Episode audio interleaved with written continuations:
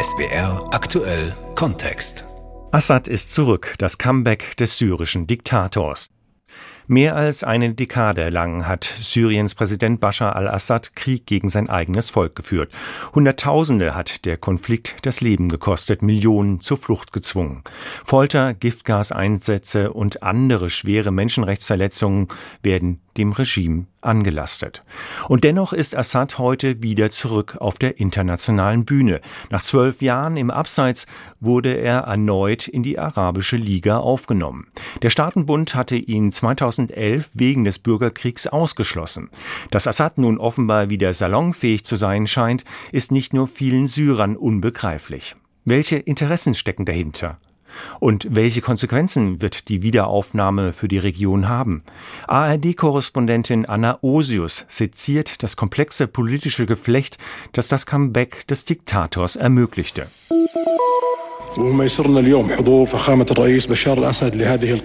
Man freue sich über die Anwesenheit seiner Exzellenz Präsident Bashar al-Assad. Die Begrüßung hätte wohl herzlicher nicht sein können.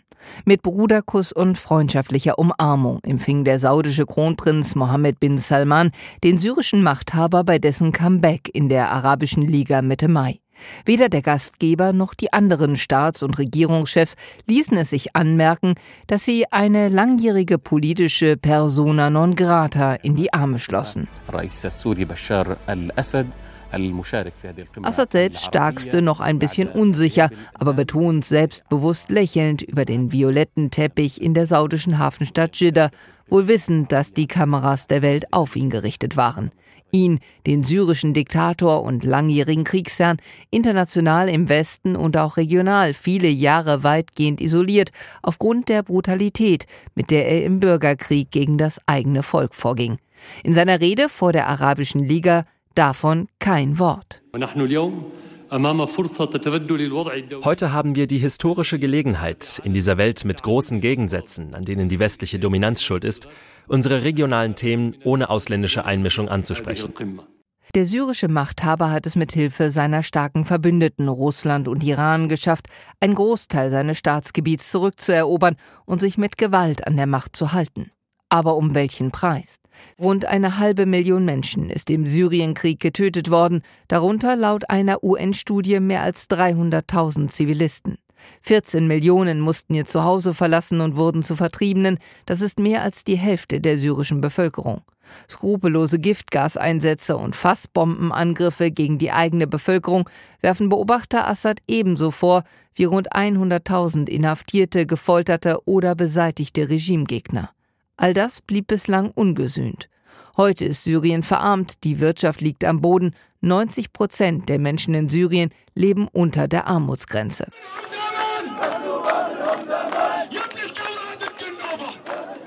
Eine Demonstration im Nordwesten Syriens, dem Teil des Landes, der von Aufständischen kontrolliert wird. Die Wiederaufnahme Assads in die Arabische Liga, sein Comeback auf der politischen Weltbühne, ist ein Schlag ins Gesicht für die syrische Opposition und die vielen syrischen Flüchtlinge. Demonstrant Mohammed ist entsetzt. Wir sind heute hier versammelt aufgrund der Schande, die die Arabische Liga mit dieser Normalisierung der Beziehungen begeht. Wie können Sie jemanden in Ihrem Kreis willkommen heißen, der mit Drogen handelt, Kinder ermordet hat und Chemiewaffen eingesetzt hat? Ich frage mich, was diese arabischen Führer bewegt, sich mit so einem Kriminellen zu treffen. Dahinter stecken verschiedene geopolitische Interessen. Die arabischen Staaten wollten ihr Schicksal wieder selbst in die Hand nehmen, unabhängig vom Westen, so der Generalsekretär der Arabischen Liga Ahmed Abu Reid. Ich erwarte sehr stark, dass viele europäische und westliche Staaten über diese arabische Entscheidung nicht erfreut sein werden. Aber diese Entscheidung ist eine unabhängige arabische Entscheidung. Im Westen zeigte man sich tatsächlich alles andere als erfreut über Assads Comeback. Doch offenbar geht es den arabischen Staaten um eine neue Realpolitik. Angesichts der vielen Krisen herrscht in der Region strategischer Pragmatismus. Viele arabische Staaten sind frustriert von den USA, die sich seit Jahren immer mehr aus dem Nahen Osten zurückziehen. Ein Stück weit wollten sich die arabischen Staaten mit ihrer Assad-Entscheidung offenbar unabhängig machen. Der US-amerikanische Nahostanalyst Steve Heidemann im Interview mit dem ARD-Studio Kairo. Die arabischen Staaten erhoffen sich durch die Normalisierung der Beziehungen mit Assad wieder Einfluss auf Syrien nehmen zu können, wenn es um die Rückkehr von Flüchtlingen geht oder den Drogenhandel. Es geht darum, Zugeständnisse zu machen, statt Strafen in Form von Sanktionen zu verhängen, in der Hoffnung, dass Assad dadurch seine Politik ändert. Entgegenkommen statt Ächtung Assads. Durch die Wiederaufnahme der Beziehungen zu Syrien könnten die arabischen Staaten drängende Themen wie die Flüchtlingskrise, die humanitäre Lage, den Einfluss des Iran oder den illegalen vom syrischen Regime unterstützten Drogenhandel wieder direkt mit Assad besprechen, heißt es. Ein Großteil der weltweiten Produktion des Aufputschmittels Captagon stammt aus Syrien und sorgt unter anderem in Saudi-Arabien und Jordanien für große Probleme. Berichten zufolge haben die arabischen Staaten die Wiederaufnahme Syriens in die Arabische Liga an Auflagen geknüpft, wie die Eindämmung des Drogenhandels, die Rückkehr von Flüchtlingen und Gespräche mit der syrischen Opposition. Aber wird das jemals umgesetzt? Nahostanalyst Steve Heidemann hat große Zweifel. Bislang hat das Assad-Regime keine großen Reaktionen gezeigt auf die Normalisierung. Ich vermute, das sorgt in einigen arabischen Hauptstädten bereits für Frustration. Ich bezweifle, dass sich Assad auf irgendwelche Zugeständnisse einlässt. Seit Jahrzehnten verfolgt die Assad-Familie den Ansatz, sich erst scheinbar offen für Gespräche zu zeigen, die Angebote der Gegenseite anzunehmen und wenn man die Zugeständnisse eingesackt hat, nicht mehr zu reagieren und die eigenen Zusagen nicht einzuhalten. Das ist das übliche Verhalten des Assad-Regimes. Die einzige Möglichkeit, mit der die arabischen Staaten Assad locken könnten, wären konkrete Investitionen in Syrien. Auch wenn sich eine Normalisierung der Beziehungen zu Assad schon länger abzeichnet, finaler Auslöser war, so traurig es klingt, das verheerende Erdbeben in der Türkei und in Syrien Anfang des Jahres. Das habe Assad bei seinem Comeback geholfen, sagt Mohammed Esed Arab vom Al-Ahram-Forschungsinstitut in Kairo. Das Assad-Regime ist der Hauptgewinner der Erdbebenkatastrophe. Assad hat das alles instrumentalisiert, um seine Beziehungen zu den arabischen Ländern wieder aufzunehmen und die Eiszeit mit ihnen zu überwinden. Und um klare Versprechungen von den arabischen Staaten zu bekommen, sich an dem Wiederaufbau Syriens zu beteiligen. Iran and Saudi Arabia have agreed to re-establish diplomatic relations after seven years. Die Wiederaufnahme in die Arabische Liga werten Analysten auch als eine Konsequenz der neuerdings verbesserten Beziehungen zwischen den lange verfeindeten Regionalmächten Saudi-Arabien und Iran.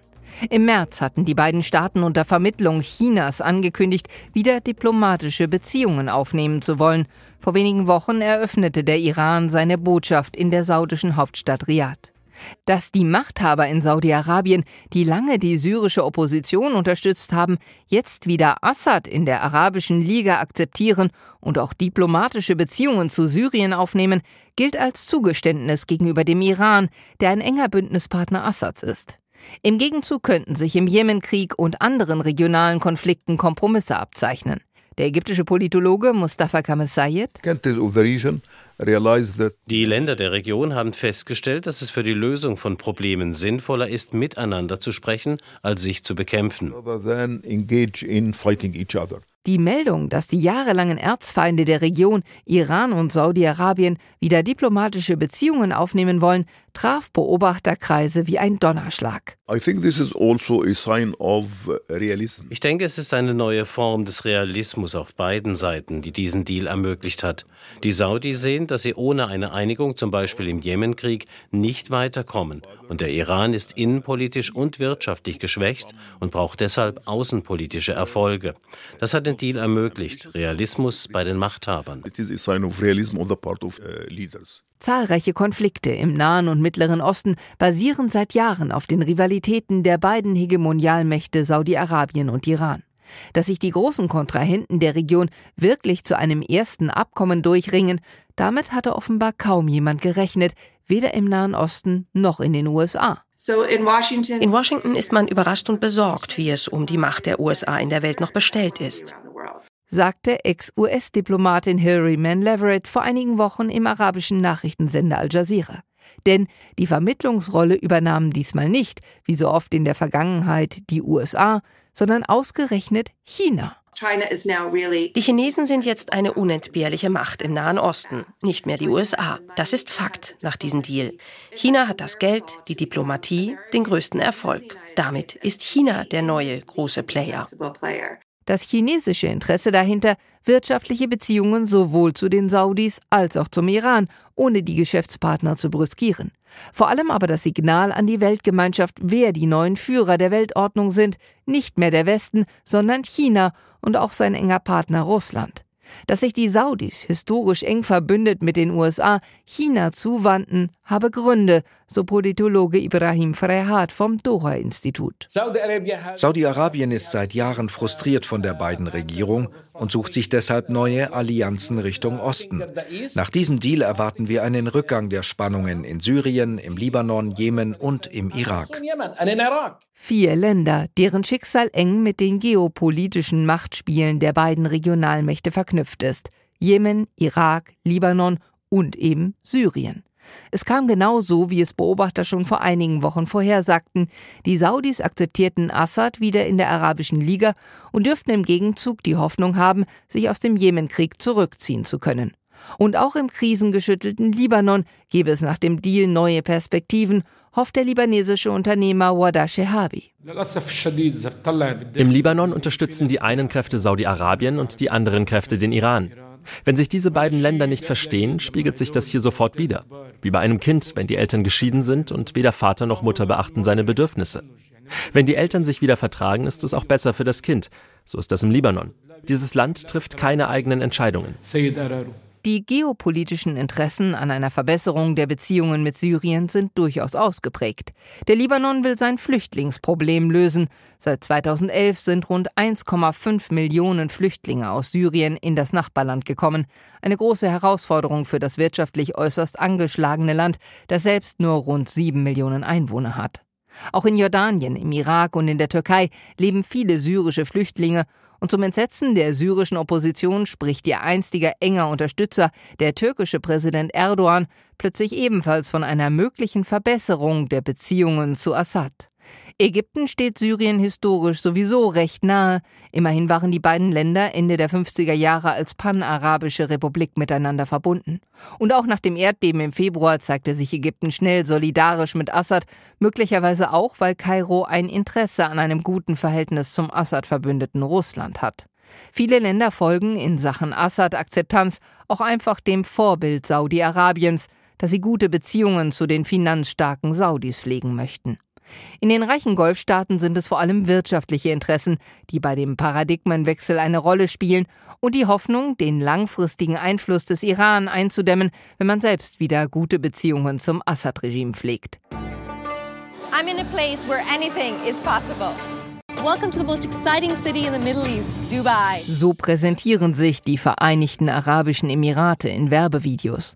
Das kleine Land am Golf, bekannt durch die Glitzermetropolen Dubai und Abu Dhabi, pflegt international seinen Ruf als Land der Innovationen, zum Beispiel durch massive Investitionen in erneuerbare Energien. Als Land der Superlative, wie durch den Bau des höchsten Wolkenkratzers der Welt und als Land der Großevents. Nach der Weltausstellung Expo 2021 sind die Emirate nun in wenigen Monaten Gastgeber der Weltklimakonferenz COP28. Doch hinter der strahlenden Fassade steckt knallharte Interessenspolitik. Das Land gilt als durchaus skrupelloser Strippenzieher im Nahen und Mittleren Osten und in Afrika. Auffällig die demonstrative Nähe des Herrscherhauses in Abu Dhabi zu Diktator Assad. Die Emirate waren es, die bereits 2018 als eines der ersten Länder wieder diplomatische Beziehungen zu Assad aufnahmen. Nahostanalyst Heidemann. Die Emirate waren sehr früh für eine pragmatische regionale Strategie und haben die bestrafende Haltung des Westens mit strengen Sanktionen gegenüber Syrien als ineffektiv gesehen. Die Sanktionen haben es nicht geschafft, Assads Politik zu ändern. Und so wollten die Emirate eine entgegenkommendere Diplomatie mit Zugeständnissen ausprobieren. Dazu kommt, auch zum Assad-Verbündeten Russland pflegen die Emirate gute Beziehungen. Erst kürzlich besuchte Präsident Sheikh Mohammed bin Zayed das Internationale Wirtschaftsforum in St. Petersburg und betonte gegenüber Putin seine enge Verbundenheit. Herr Präsident, viele Bedrohungen stellen sich uns entgegen, besonders angesichts Russlands aktueller Situation. Aber wir haben uns entschieden und unternehmen entsprechende Schritte, ungeachtet der Bedingungen, die vom Westen gestellt werden. Die Vereinigten Arabischen Emirate verhalten sich im Ukraine-Krieg ähnlich wie Saudi-Arabien offiziell neutral. Doch eine zunehmende Nähe der Emirate zu Russland ist offensichtlich. Bereits seit 2019 gibt es eine visafreie Einreiseregelung zwischen den Emiraten und Russland. Zahlreiche russische Oligarchen nutzten Dubai und Abu Dhabi in den vergangenen Monaten als sanktionsfreies Refugium mit interessanten Investmentmöglichkeiten. Der Staatsminister für Außenhandel Thani bin Ahmed al-Seudi erklärte bei einer Veranstaltung des Atlantic Council, wie wichtig Russland für die Emirate als Handelspartner sei. Wir haben mehr als 4000 Milliardäre, die in den vergangenen zwei Jahren in die Emirate gezogen sind, darunter auch viele Russen. Unser Geschäft mit Russland ist im vergangenen Jahr im Vergleich zum Vorjahr um 95 Prozent gestiegen. Der Handel mit Russland jenseits vom Ölexport hat sich fast verdoppelt. Haben die USA ihren einstigen Verbündeten ein Stück weit an Russland und China verloren? Beobachter sehen eindeutige Tendenzen. Die Emirate sind längst schon Russlands und Chinas größter Handelspartner im Nahen und Mittleren Osten. Hat Moskau als enger Verbündeter Assads möglicherweise Einfluss genommen, damit der syrische Diktator im Nahen Osten wieder hoffähig gemacht wird? Life on Earth, a unique ecosystem of people, plants, and animals. A fragile planet. Join us at COP28. Und diese Einladung gilt jetzt nicht nur für Klimaschützer, sondern auch für Assad. Die Weltklimakonferenz COP28 Ende des Jahres findet sie in Dubai statt. Dass Assad von den Vereinigten Arabischen Emiraten kürzlich zur Klimakonferenz eingeladen wurde, sorgt in den Reihen der internationalen Beobachter für ein Raunen. Wird die Welt bei der COP28 Assad wieder als normalen Gast zwischen den anderen Staats- und Regierungschefs empfangen? Wird Assad als Redner vor dem Plenum der wichtigsten Männer und Frauen dieser Welt über Syriens Klimaschutzpolitik sinnieren? Es wird bereits befürchtet, dass einige Länder die Sitzung dann boykottieren dürften.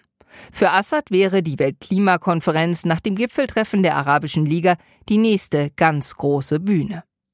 Bei der Wiederaufnahme in die Arabische Liga war jedoch das Meinungsbild im Vorfeld keineswegs einstimmig.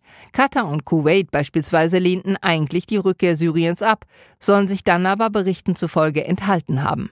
Saudi-Arabien hat bereits, wie einige andere Staaten, begonnen, diplomatische Beziehungen zu Syrien aufzunehmen. Für Assad ist die Rückkehr ein Triumph. Er will international wieder vollständig als alleiniger Machthaber Syriens akzeptiert werden. Und der Rückendeckung seiner Verbündeten, Russland und Iran, darf er sich sowieso sicher sein. Nur im sogenannten Westen sieht das noch ganz anders aus. Die Niederlande und Kanada haben Syrien vor dem Internationalen Gerichtshof wegen des Vorwurfs zahlreicher Menschenrechtsverstöße verklagt. Und bei der jüngsten Geberkonferenz für Syrien in Brüssel betonte EU-Außenbeauftragter Joseph Borrell, Dear colleagues, let me be clear. The conditions are not in place for the European Union to change its policy on Syria. Die Syrienpolitik der Europäischen Union werde nicht geändert. Auch in Washington und Berlin schloss man eine Normalisierung der Beziehungen zum Assad-Regime derzeit kategorisch aus. Doch vielleicht, so sagen Beobachter, sei ja auch das, wie so oft, nur eine Frage der Zeit. Und die Zeit scheint dem syrischen Diktator bislang in die Hände zu spielen. Das war Anna Osius für SWR Aktuell Kontext mit einer Analyse zur Rückkehr Bashar al-Assads auf die politische Weltbühne.